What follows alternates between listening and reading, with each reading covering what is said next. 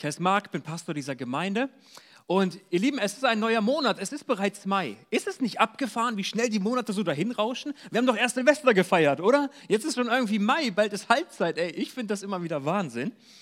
Ein neuer Monat bedeutet bei uns in der Ecclesia aber auch oft, nicht immer, aber oft, dass wir in eine neue Predigtserie starten. Wenn du schon einige Zeit zu uns kommst, dann wirst du mitbekommen haben, wir lieben es hier, ein, ein Thema oder einen Themenbereich zu nehmen und mal ein bisschen durchzukauen. Nicht nur eine Predigt darüber zu hören, sondern uns mal etwas länger mit einem bestimmten Thema zu beschäftigen.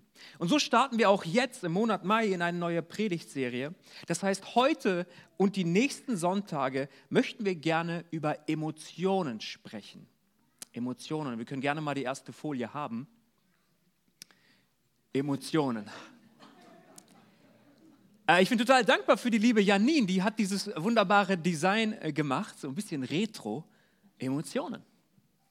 Wir Menschen, also wir alle, wir sind emotionale Wesen. Wir sind fühlende Wesen. Egal, ob du dich selbst ähm, als eher emotional oder weniger emotional beschreiben würdest, niemand von uns ist vollkommen rational. Niemand von uns entscheidet allein auf Grundlage seines Verstandes. Emotionen, Gefühle spielen immer eine Rolle und sind auch oft Filter für unsere Entscheidungen. Emotionen entstehen, indem man etwas wahrnimmt und das Wahrgenommene bewegt das Gemüt in die eine oder in die andere Richtung. Manche Emotionen fühlen sich gut für uns an, oder? Es gibt wunderbare Emotionen, die wir lieben und die wir irgendwie immer wieder haben wollen. Und dann gibt es auf der anderen Seite auch Emotionen, die gefallen uns nicht so gut. Es fühlt sich nicht gut an. Wir wollen sie loswerden. Wir suchen nach Strategien, um diese Emotionen loszuwerden. Und dennoch haben beide Arten von Emotionen, seien sie gut oder seien sie weniger gut, haben beide ihre Berechtigung und sind auch wichtig für uns. In der Fachliteratur ist man sich nicht ganz einig, wie viele Basisemotionen der Mensch eigentlich hat. Die einen sagen, es gibt vier, die anderen sagen, es gibt fünf, die anderen sagen sechs, andere, wieder andere sagen, es gibt sieben und andere sagen acht. Ich habe einfach mal die Mitte gewählt. Also das sind die sechs Grundemotionen, die im Grunde jeder Mensch, Mensch hat. Angst. Ich kenne Angst, du wahrscheinlich auch. Wir kennen Ekel. Wir kennen aber auch Glück. Wir kennen dann aber auch Trauer. Wir kennen auch Überraschung. Und wer sagt, er kenne Wut nicht, der lügt einfach. Wir kennen auch alle Wut, oder? Und aus diesen sechs Basisemotionen setzen sich angeblich, so habe ich es in einem Artikel gelesen, 27 weitere Emotionen zusammen. Schau mal. Hier kommt noch anderes dazu. Schrecken, sexuelles Verlangen, soll eine Emotion sein, Romantik, Nostalgie, Aufregung, Verzückung, ästhetische Wertschätzung. Fand ich interessant. Und eins fand ich besonders interessant, Verlangen, Klammer auf, nach Essen, Klammer zu. Ich wusste schon immer, dass Hunger ein Gefühl ist und nicht nur rein körperlich, okay? Und vor einiger Zeit habe ich etwas sehr, sehr Spannendes gelesen. Und dass es so ist, ne, dass Hunger auch eine Emotion ist, das unterstreicht ein japanisches Wort, welches Kuchi-Sabishi heißt. Kuchi-Sabishi. Weißt du, was das bedeutet? Dieses Wort im Japanischen beschreibt zu essen, obwohl man keinen Hunger hat, sondern zu essen, weil der Mund einsam ist. Mein Mund fühlt sich einsam an, ich habe gar keinen Hunger, aber Kuchisabishi, ich esse trotzdem, weil mein Mund einsam ist. Ich fühle den, ja, es ist ja kein Hunger, aber ich fühle die Einsamkeit meines Mundes. Ja, okay, cool. Und gerade wir Männer, ja, wir kennen dieses Gefühl. Hunger ist ein Gefühl, ja, das ist nicht nur etwas rein körperliches.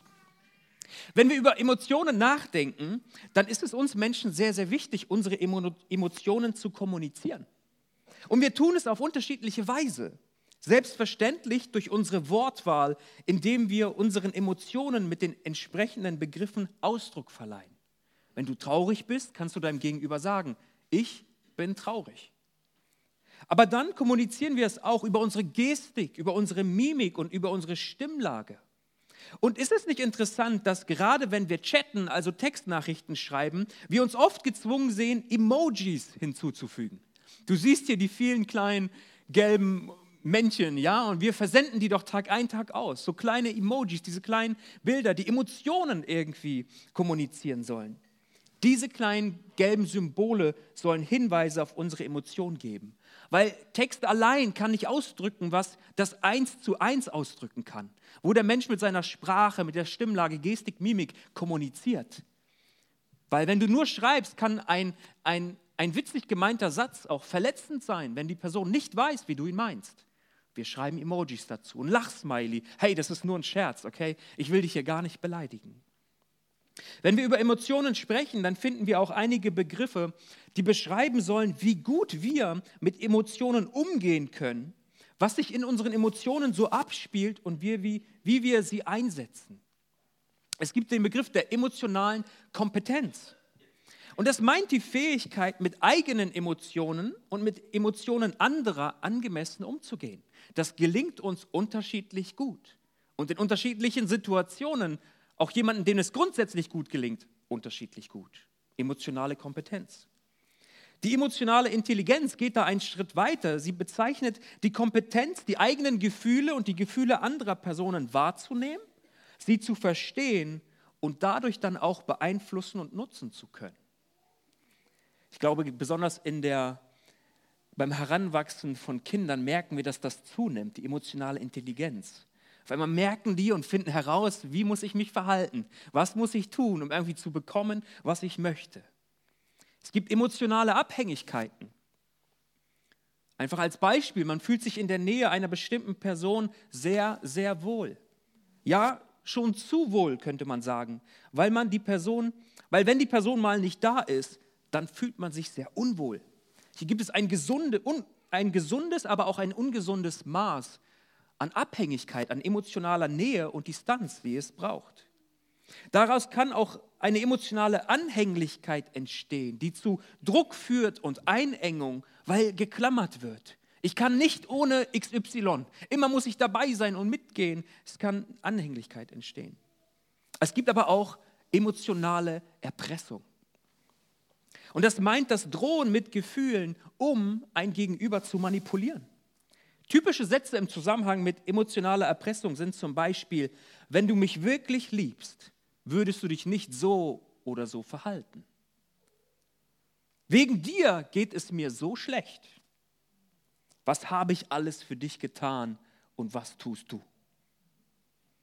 Die US-amerikanische Psychologin Susan Forward schreibt, emotionale Erpressung ist eine schwerwiegende Form von Manipulation. Macht der eine nicht, was der andere will, droht Liebesentzug und der, die Erpresste, wird mit negativen Gefühlen abgestraft. Und die Folge sind oft Schuldgefühle und ein schlechtes Gewissen, die in der Regel zu dem gewünschten Verhalten des Erpressers führen. Und ich bin mir ziemlich sicher, dass jeder von uns in der einen oder anderen Weise mal Opfer wurde von emotionaler Erpressung und auch mal Täter war von emotionaler Erpressung. Das ist irgendwie so im Menschen drin. Ich will etwas und ich nutze, was mir an Möglichkeiten irgendwie gegeben ist, um zu bekommen, was ich will. Und ich glaube, wir alle merken sehr schnell, Emotionen erfüllen unser ganzes Leben, oder? Also ich habe den On-Off-Knopf für Emotionen an meinem Körper noch nicht gefunden. Mag sein, dass er im Hinterkopf ist, muss ich mal nachgucken, aber ich glaube, es gibt ihn nicht. Wir können nicht unsere Emotionen steuern, wie wir, wie wir lustig sind, sie mal an und mal ausschalten. Sie entstehen ungefragt und beeinflussen unseren Gemütszustand, unser Denken und auch unser Handeln. Und daher ist es, glaube ich, wichtig, dass wir uns mal diesem Thema stellen und uns Gedanken machen über unsere Emotionen. Und weißt du, was das Großartige ist? Die Bibel hat zu diesem Thema sehr, sehr viel zu sagen. In dieser Predigtserie wollen wir einen besseren Umgang mit unseren Emotionen lernen. Ich will uns heute Morgen mal eine Frage stellen, die du bestimmt nahezu täglich hörst. Wie geht's? Wie geht's? Man trifft sich in der Stadt. Hi, schön dich zu sehen. Hi, wie geht's? Gut.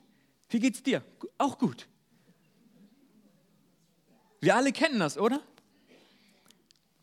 Nach eigentlich jeder Begrüßung ist das doch so die Standardfrage, die man irgendwie stellt.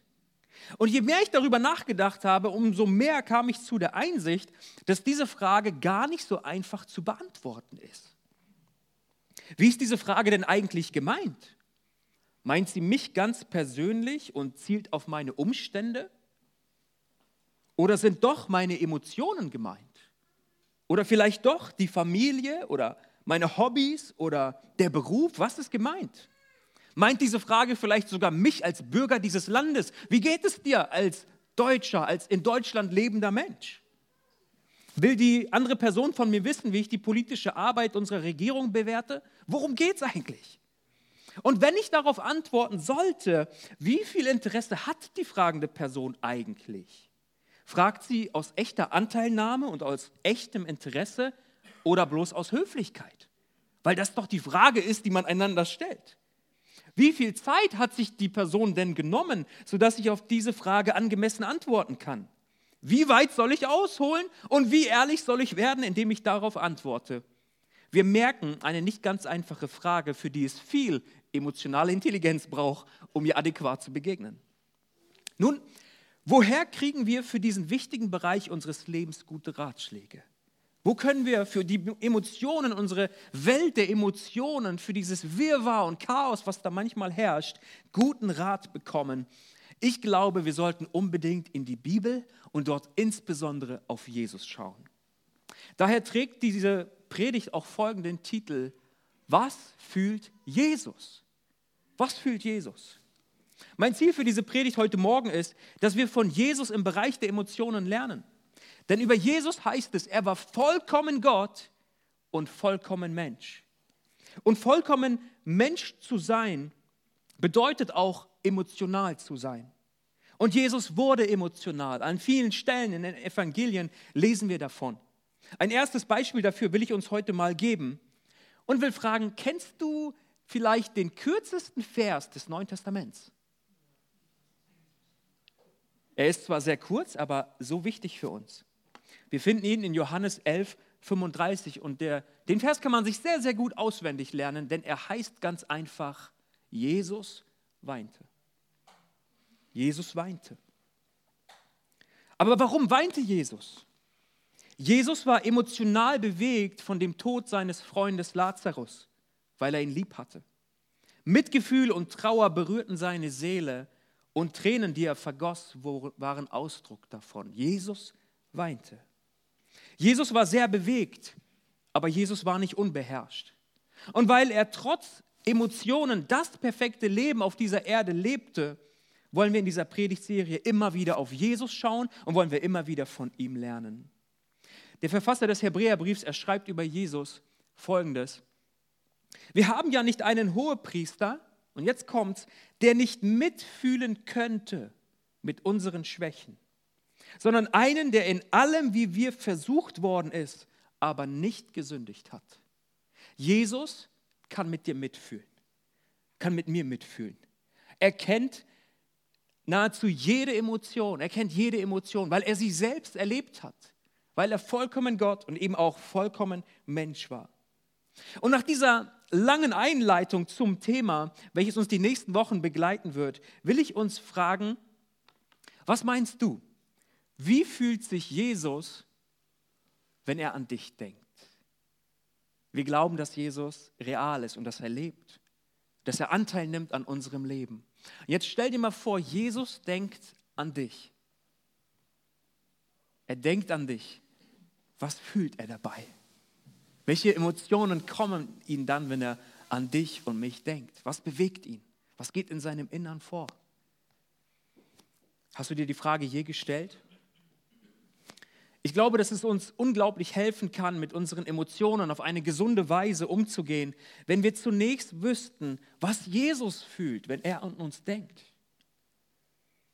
Und ich glaube, wir finden eine Antwort darauf im Lukasevangelium Kapitel 7. Ich möchte uns den Text mal lesen und dann denken wir darüber nach. Bald darauf zog Jesus mit seinen Jüngern weiter zur Stadt Nein. Eine große Menschenmenge folgte ihm.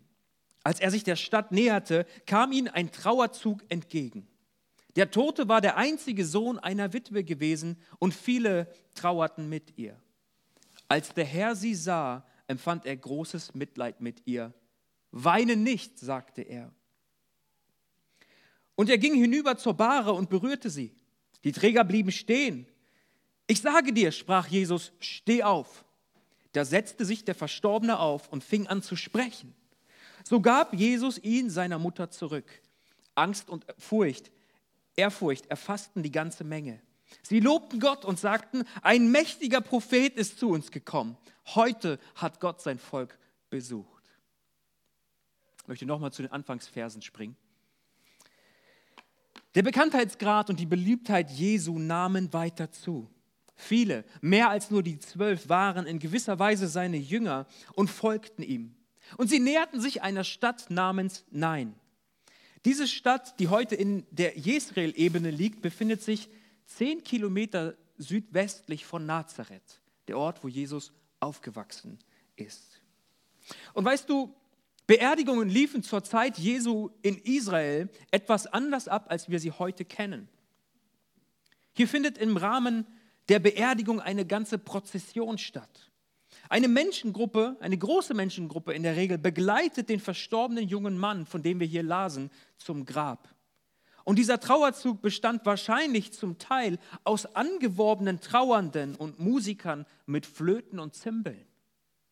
Die Juden jener Zeit waren nicht zurückhaltend, wie sie ihre Trauer oder Kummer ausdrückten und zeigten. Bei uns hier läuft vieles sehr leise ab.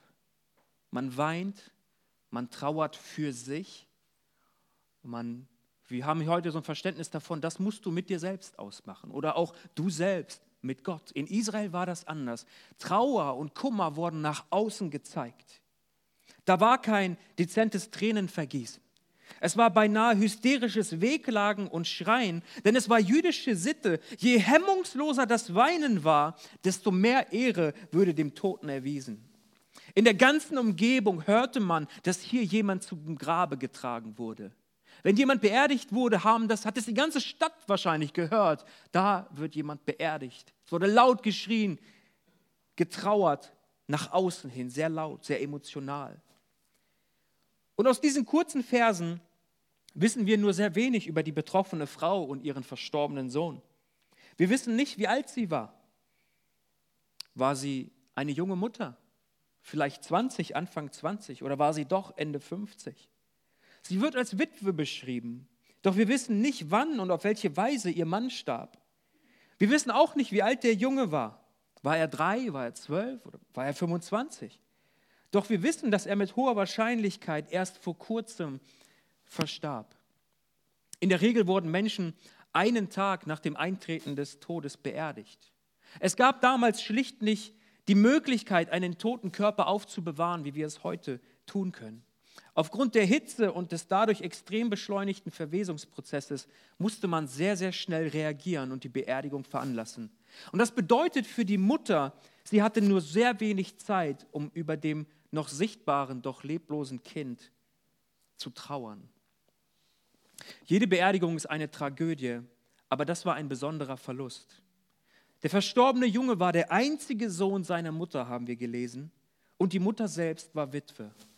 Der Verlust ihres einzigen Sohnes bedeutete für die Witwe eine erbärmliche Zukunft, weil es niemanden gab, der sie im Alter hätte versorgen können. Das war vornehmlich die Aufgabe des Mannes und der Kinder der Söhne insbesondere. Und jetzt war ihr einziger Sohn nicht mehr da. Und über Jesus heißt es dann, als der Herr sie sah. Wir haben schon gerade festgestellt, er hörte davon schon von weitem. Es war ein lautes Wehklagen, ein lautes Trauern, ein lautes Schreien. Aber als der Herr sie sah, der Evangelist Lukas, er verwendet hier die höchste Form des Wortes Herr. Er schreibt hier der Kyrios, der Herr. Und das betont die Gottheit Jesu. Jesus, der Gott und Herr, sah diese Frau, sah auch diese gesamte Situation. Und das meint nicht nur, dass er sie ansah, sondern dass er diese arme Witwe in ihren Umständen und in ihrer Situation wahrnahm. Denn, wie bereits erwähnt, von weit her konnte er hören, was dort geschieht. Und weil Jesus Gott war, sah er sogar hinter die Kulissen des Trauerzugs und kannte die Situation dieser Frau. Ich denke, ihr werdet mir zustimmen, dass es einen Unterschied gibt zwischen Sehen und Wahrnehmen, oder? Du kannst deine Frau ansehen und dabei nicht wahrnehmen, dass sie beim Friseur war und dass die Haare nun ganz anders aussehen. Lieber Mann, du solltest ansehen und wahrnehmen und dann am besten das Wahrgenommene mit deinen Worten artikulieren, denn nur dann weiß auch deine Frau, dass du sie nicht nur angesehen hast, sondern auch wahrgenommen hast, dass sie beim Friseur war und für dich so hübsch gemacht hat. Es deine Frau wissen zu lassen, ist noch wichtiger, als dass es dir auffällt. Sag es. Aber das ist, was hier geschieht. Jesus sah diese Frau und er sah sie an, er nahm wahr. Und dann wird es emotional. An dieser Stelle wird ausdrücklich von Jesus, von Jesu Mitgefühl erzählt. Er verstand die Situation sofort und hatte Mitleid mit der Witwe, was ihr trotz der tragischen Situation Hoffnung geben sollte. Das Ansehen und Wahrnehmen der Situation, die Jesus vor Augen hatte, löste großes Mitleid in, ihm aus. Luther übersetzt es so, es jammerte ihn. Als Kind habe ich es nicht verstanden, also es jammerte ihn. Was soll denn das bedeuten so, ne? Aus dem Griechischen übersetzt bedeutet es, bewegt zu sein in seinem Innern von Mitgefühl, Mitleid zu empfinden. Und Mitleid bedeutet, man leidet mit. Und es bedeutet auch, sich erbarmen zu wollen. Es entsteht in einem der Wunsch, ich will etwas dagegen tun. Der Begriff für diese Gefühlsregung wird von dem Wort abgeleitet, welches für die Eingeweide verwendet wird und für das Herz. Also die, die, die Eingeweide im Körper eines Menschen und das Herz im Menschen. Davon leitet es sich ab. Es ist also etwas, das aus der Tiefe eines Menschen kommt. Es gibt kein griechisches Wort, welches eine tiefere und stärkere Gefühlsregung beschreiben könnte als dieses. Ist total kompliziert. Ich dachte, ich sage euch mal, wie es heißt, aber es ist super kompliziert. Können wir Deutschen nur ganz schwer aussprechen. Spielt auch keine Rolle. Aber großes, tiefes Mitgefühl erfüllte Jesus. Da geschah etwas in seinem Innern. Und ich persönlich glaube, dass das, was Jesus hier fühlte, exakt dieselbe Emotion ist, die er für dich und mich fühlt, wenn wir fern von ihm sind, wenn wir verletzt sind, wenn wir Ängste haben, wenn wir Verlust erleiden, wenn wir im Zerbruch sind oder uns in Sackgassen wiederfinden. Gott sieht auch dich. Und das, was dich beunruhigt, was dich sorgt, was dich nicht schlafen lässt, das alles trifft auf tiefstes Mitgefühl bei unserem Herrn und unserem Gott, Jesus Christus. Es lässt ihn nicht kalt. Glaube nicht der Lüge, dass du Gott egal wärst. Er kümmert sich um dich. Er denkt an dich. Seine Emotionen sind bewegt angesichts unserer Not. Es lässt ihn nicht kalt. Gott sah die Frau, er war bewegt von Mitgefühl und dieses Mitgefühl veranlasste ihn etwas zu tun. Aus diesem Mitgefühl heraus spricht er ihr Hoffnung zu und sagt, weine nicht, weine nicht. Was ist das denn für ein Satz an eine Mutter, die gerade trauert und die es so kennt und es so gemacht wird, dass die Trauer nach außen gezeigt wird, dass geweint wird, geschrien wird, getrauert wird. Er sagt, weine nicht. Wie stellst du dir das vor, Jesus? ich habe gerade mein Kind verloren. Ich muss trauern, ich muss doch irgendwie ver verarbeiten. Jesus sagt, wein nicht. Jesu Mitgefühl für dich und mich bewegt ihn auch heute noch zu uns dasselbe zu sagen, mein Kind, weine nicht. Es gibt Hoffnung. Weine nicht. Es gibt Hoffnung. Und schau mal, was dann geschieht. Und er ging hinüber zur Bahre und berührte sie. Er berührt die Bahre. Und die Träger bleiben stehen. Sie merken, oh, wir müssen anhalten. Sie bleiben stehen. Ich sage dir, sprach Jesus, steh auf. Steh auf. Da setzte sich der Verstorbene auf und fing an zu sprechen. So gab Jesus ihn seiner Mutter zurück.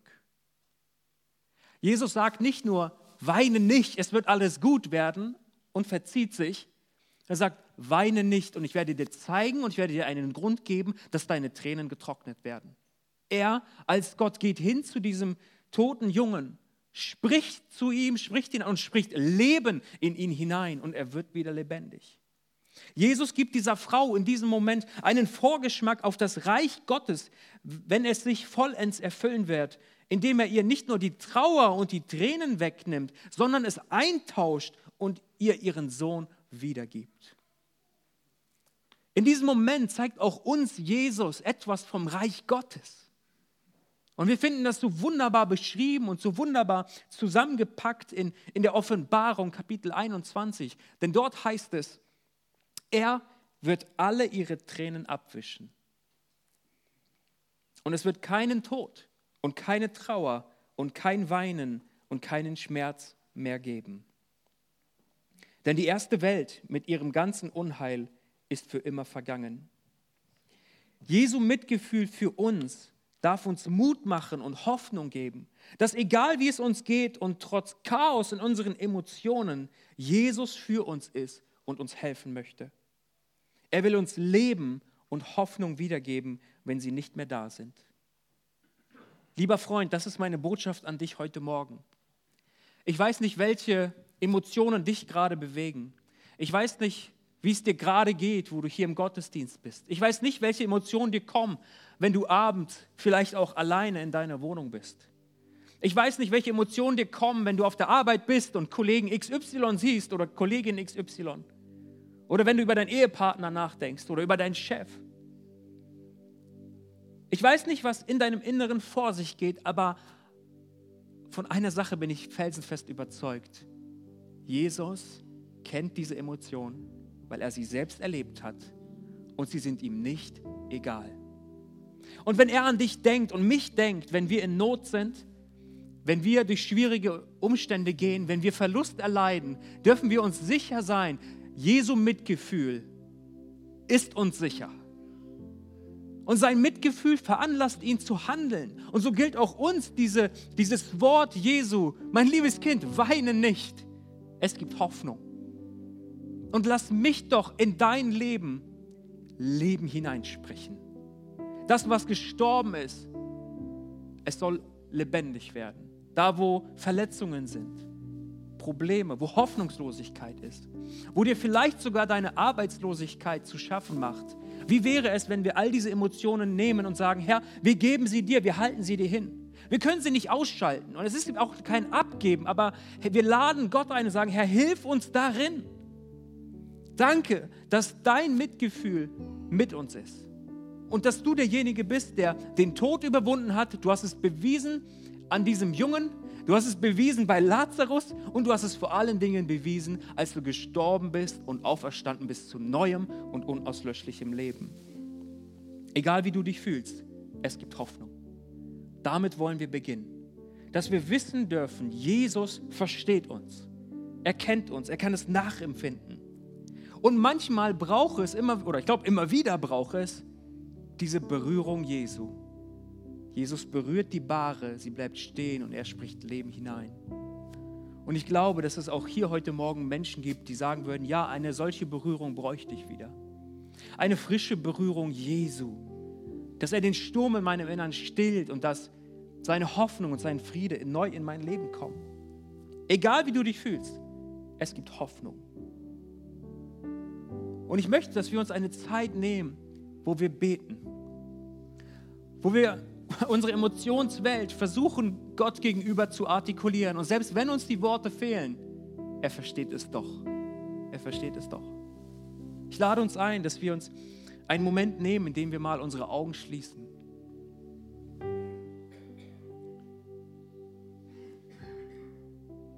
Und vielleicht ist das jetzt auch ein Moment, der vielen eine Hilfe ist, mal in sich hineinzuhören und hineinzuspüren, was geschieht eigentlich gerade in meiner emotionalen Welt? Denn der Trubel des Alltags, die To-Dos, die wir haben, die Verpflichtungen, der volle Kalender, sie können das ersticken. Sie können uns betäuben. Und für lange, lange Zeit nehmen wir nicht wahr, was geschieht eigentlich in meinem Innern. Ich lade dich ein, dass du Gott jetzt sagst, Herr, Zeige mir, was in meinen Emotionen vor sich geht. Und dann hilf mir, sie zu verstehen. Hilf mir, sie einordnen zu können.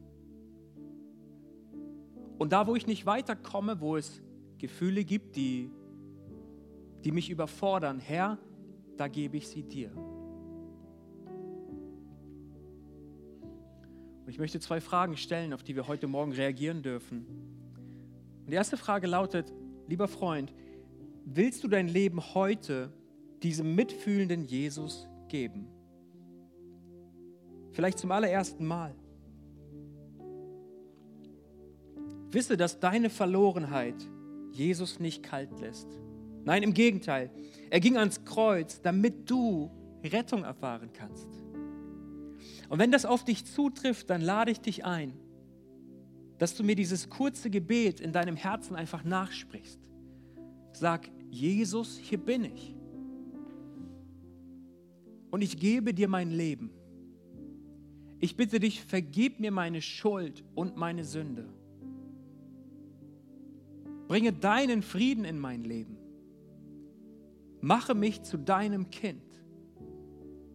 Von jetzt an will ich dich lieben, will ich dir nachfolgen, soll mein ganzes Leben auf dich ausgerichtet sein. Danke, dass ich angenommen bin von dir. Und von heute an werde ich nicht mehr derselbe sein, weil du in meinem Leben bist.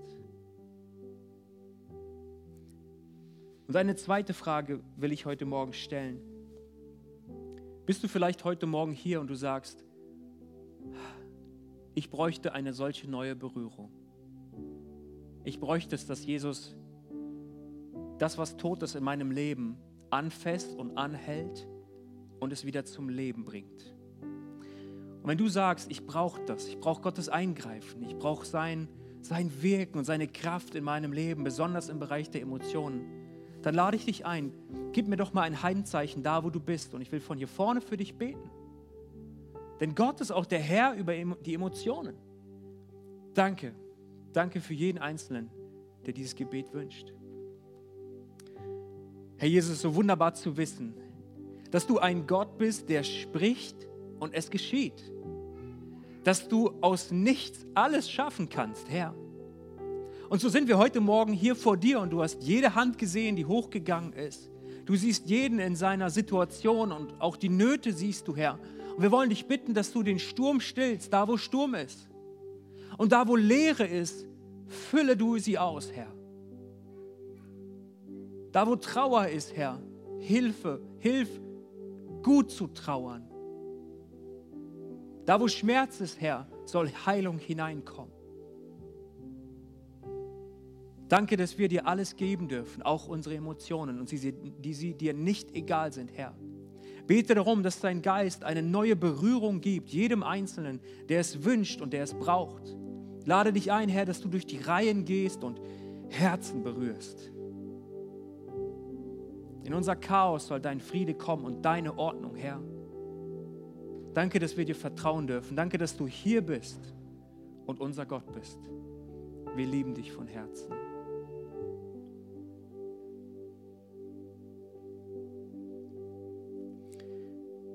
Ich habe das Empfinden, dass der Heilige Geist heute Morgen besonders einige Menschen, vielleicht sind es zwei oder drei, im Blick hat, die mit Ängsten zu kämpfen haben. Irgendetwas ängstigt deine Seele und das macht dir nicht nur ein bisschen Angst, sondern es nimmt dich gefangen. Deine Gedanken kreisen die ganze Zeit darüber. Dir fällt es schwer, abends einzuschlafen, durchzuschlafen. Irgendetwas quält deine Seele. Und lieber Freund, wenn es auf dich zutrifft, dann lade ich dich ein. Lass Gott deine Angst berühren. Manche Ängste sind notwendig.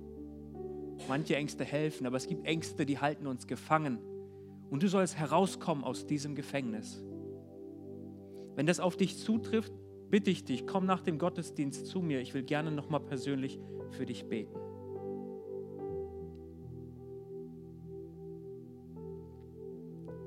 아멘.